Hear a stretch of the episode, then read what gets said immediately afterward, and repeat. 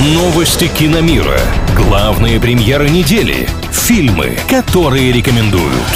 Киномания на правильном радио. Всем привет, с вами Илья Андреев. Это новости кино и сериалов.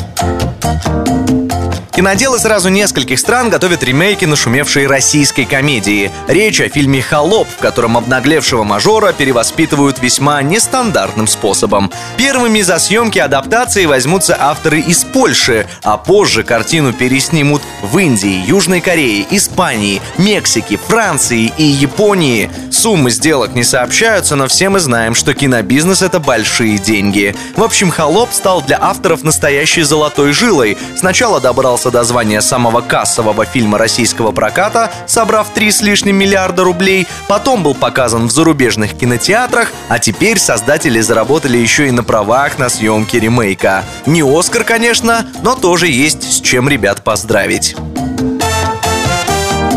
А вот авторам нового супергеройского сериала от Netflix радоваться нечему. Проект «Наследие Юпитера» а еще одной команде ребят в плащах и со способностями закрыли после первого сезона. Многосерийник не понравился ни зрителям, ни критикам, хотя создатели, похоже, планировали, что все будут в восторге. Иначе как объяснить космический бюджет в примерно 200 миллионов долларов – Конечно, Netflix из тех компаний, что могут себе такое позволить, но наверняка осознавать, что вложился по-настоящему провальный проект, как минимум неприятно. На этом на сегодня все. С вами был Илья Андреев. Услышимся на правильном радио. Киномания на правильном радио.